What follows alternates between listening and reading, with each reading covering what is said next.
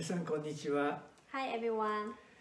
え今回はキリストは常しえの救いを与えるものとなられた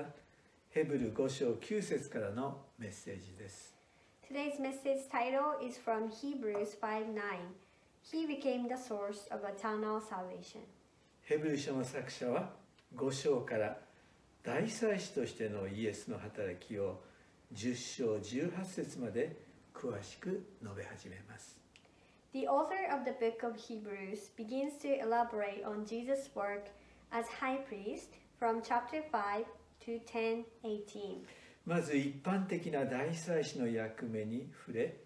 キリストこそはアロンの子孫以上のものメルキゼテクの位に等しい祭司であることを語ってまいります First, we will learn about the role of a general high priest and that Christ is a priest who is equal to Melchizedek, who is more than a descendant of Aaron. 今日はイエスの大祭司としての働きを学ぶとともに私たちはイエスの祈りに支えられて生きるものであることを学んでいきたいと思っています Today, as we learn a work of Jesus as a high priest, we also want to learn that Jesus is praying for us every day. それではヘブル書5章1から10節を読んでみてください Now, please read Hebrews 5, verse 1 to 10. 前回のメッセージで私はキリストは私たちの弱さに同情することのできる大祭司であることを語りました Last week, we learned that Christ is a high priest who can sympathize with our weaknesses. 4章15節を再度読んでみてください Please read Hebrews 4:15 again. 私たちの大祭司は私たちの弱さに同情できない方ではありません罪は犯されませんでしたが全ての点で私たちと同じように試みに遭われたのですと書かれています It says, For we do not have a high priest who is unable to empathize with our weaknesses, but we have one who has been tempted in every way, just as we are, yet he didn't sin. イエスは私たちと同じように全ての点で試みに遭われたのです Just like us, Jesus has been tempted in all respects. ご自分ご自分も苦しまれたので全ての点で私たちの弱さに同情できるなんて素晴らしい救い主なのかなと私は思います Since he went through all the sufferings, it's amazing that he can sympathize with our weaknesses in all respects. 5章1節には大祭司は皆人々の中から選ばれとあります Hebrews 5 1 says, Every high priest is selected from among the people. 大祭司はまず人でなければいけません Firstly, the high priest must be a person. このことをヘブル書の作者は旧約聖書の大祭司の姿から指摘してまいります The author of the Hebrews points out this from the high priest in the Old Testament. 人となられたイエスがおられたその前提で旧約聖書から大祭司の姿を明らかにしてまいります There was Jesus who became fully a human. Based on that premi- premi- premise, we will clarify the appearance of the high priest from the Old Testament. 人である大祭司は罪のために捧げ物と生贄を捧げる The high priest, a man, gives offerings and sacrifices for sin. 人々のために神に仕えるように任命を受け神と人との橋渡し役をするそれが祭司の役目でもあります It's also the role of the priest to be appointed to serve God for the people and to act as a bridge between God and people. 彼は自分自身も弱さを身にまとっているので無知な迷っている人々を思いやることができるのですと続いています He is able to deal gently with those who are ignorant and are going astray, since he himself is subject to weakness. 思いやることができる He is able to deal gently. この思いやるとはギリシャ語で自制心を持って適度に物事を見る思いやりを表す言葉が使われています。 This word in Greek is used to express consideration for seeing things with self control and moderation. 新しい2017年 ,17 年版の聖書は優しく接することができると訳しています。The new 2017 edition of the Bible translate as being kind. 本来はメトリオスとは中庸の徳を意味する言葉で適度に優しく接するとの意味です。Originally, metrios is a word that means moderate virtue, meaning that you treat people moderately and gently. 人である大祭司は自分を失うことなく感情に流されることなく適度に距離を置きながら優しく接するその必要があると思います。The high priest, who is a person, needs to treat people gently without losing himself, without being overwhelmed by emotions, and at an appropriate distance. それは自分自身も弱さを身にまとっているので一時的な感情に流されることなくそのように無知な迷っている人々に接することが必要だからだと私は思いま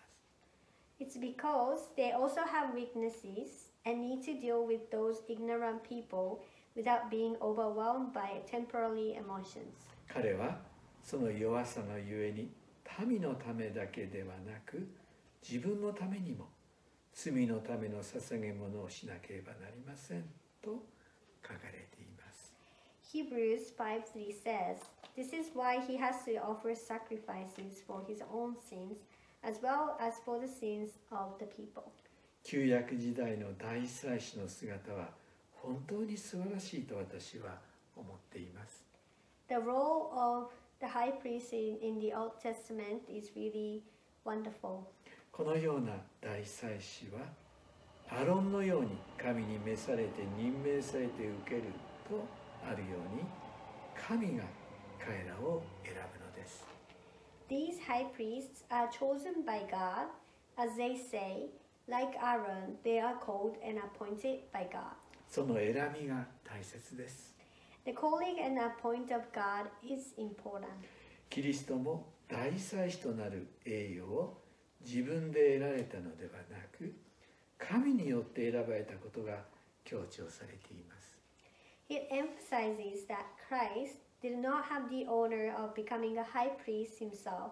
but he was chosen by God. ところでキリストは王であり預言者であり祭司であるこれが聖書全体の教えです Now, Christ is a king, prophet, and a priest. This is the whole teaching of the Bible. イエスは私たちの弱さに同情できる方 また私たちの弱さを思いやることのできる方です Jesus is the one who can sympathize with our weaknesses, and he is considerate. すでに思いやるとのギリシャ語を紹介しましたが同情するとのギリシャ語とは異なっています I've already introduced the Greek word for consideration, but it's different from the word for sympathy. 同情するとのギリシャ語は瞬パセオで瞬とは共にを表す言葉です The Greek word for sympathy is sympaseo. Shun means together, パセオとは喜びや悲しみなどの感情を表す動詞です and pasio is a verb that expresses emotions such as joy and sadness. イエスこそ私たちの喜びや悲しみを共にしてくださる方であることを示しています It shows that Jesus is the one who shares our joys and sorrows with us. イエスは私たちの感情を共にしてくださるそのことが分かると一人っきりの寂しさから解放されてまいります When we discover that Jesus shares and understands our feelings and emotions, this truth set us free from the loneliness. そうイエスこそ私たちの弱さに同情してくださる方です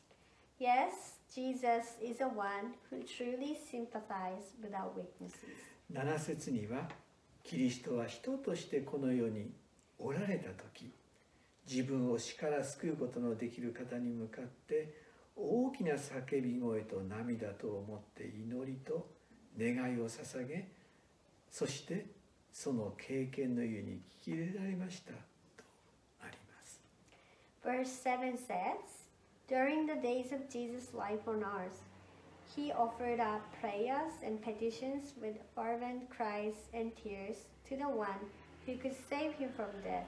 and he was hard because of his re- reverent submission. 私たちはこの聖句から イエスのゲッセマネの祈りを思い起こします From this verse, we recall the prayer of Jesus in Gethsemane. 大きな叫び声と涙と思ってとの表現に目が行きやすいので当然だと思います It's natural to think so because it's easier, easy to see the expression with fervent cries and tears. ゲッセマネの祈りの詳細はヨハネ12章27節ルカ22章42から44節を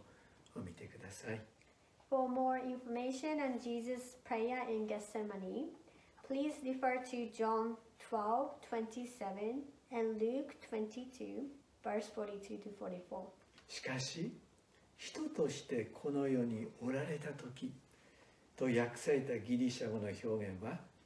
彼の肉の日々においてと直訳することができます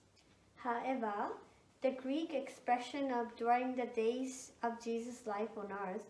can be translated literally as in the days of his flesh. 英語訳もそのようになっていますが日々との表現に目を注いでほしいと思います The English translation is like that,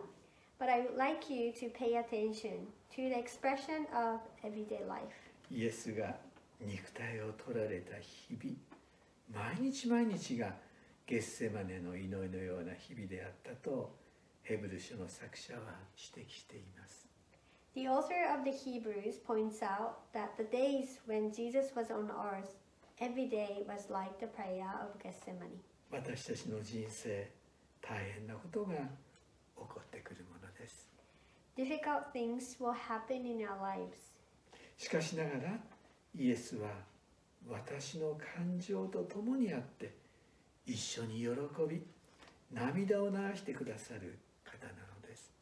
However, Jesus is the one who shares our emotions. Sometimes he shares our excitement, and the other times he weeps with us. 8と9節には